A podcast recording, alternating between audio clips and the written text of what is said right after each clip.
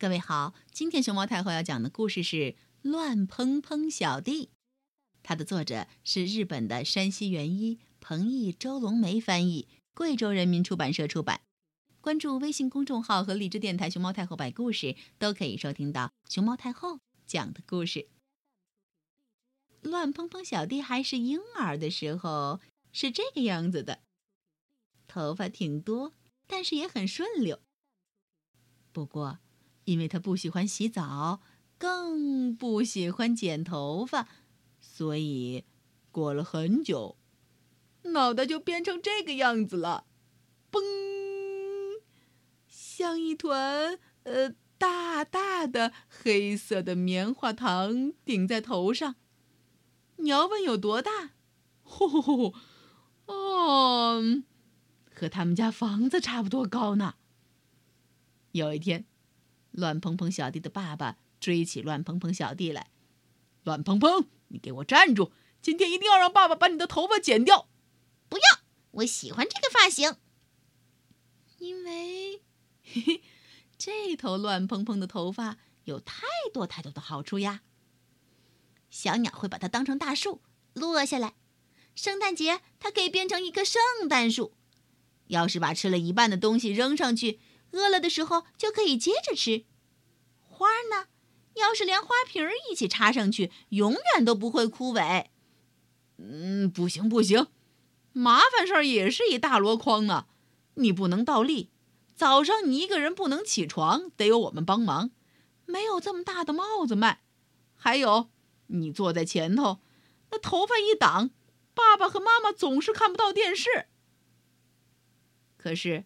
乱蓬蓬小弟还是不愿意和他乱蓬蓬的头发告别，于是他噔噔噔噔噔噔噔噔的跑啊跑啊，想要远离爸爸的追赶。可就在这时，乱蓬蓬小弟被石头噔绊了一下，咕噜咕噜咕噜，摔了一大跤。哇！救命啊，爸爸！嘣！嗯，这一摔不要紧。把乱蓬蓬小弟摔进了一个他从来没有去过的地方。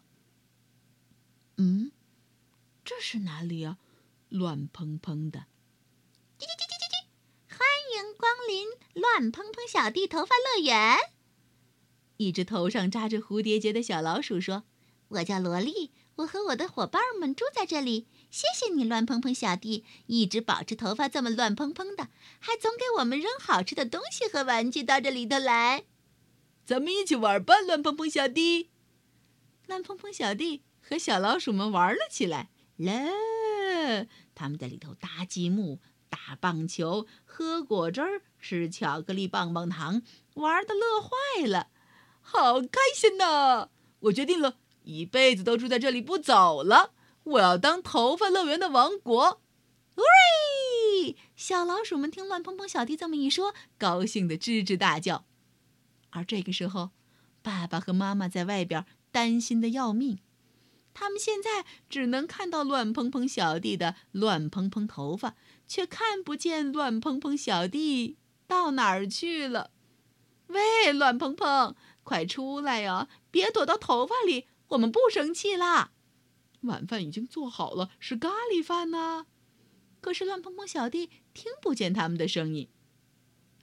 小老鼠萝莉玩累了，说：“国王，我们已经给你铺好了软软的被子。”哦，谢谢萝莉。那么晚安。嗯，怎么回事？乱蓬蓬小弟开始扭扭捏捏起来，因为他突然想放屁了。哎呦，怎么办呢？是一个臭屁还是一个不臭的屁呢？在被窝里放就不会被发现了。放吧。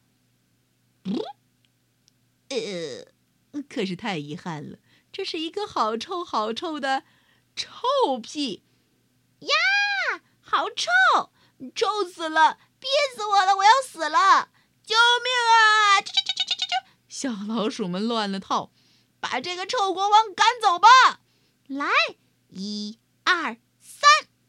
萝莉一声令下，小老鼠们一起啃起了乱蓬蓬小弟的头发来。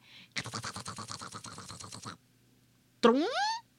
等他们把头发全都啃下来之后，一下子把乱蓬蓬小弟举出了乱蓬蓬的头发乐园。咚！成功啦！我们成功啦！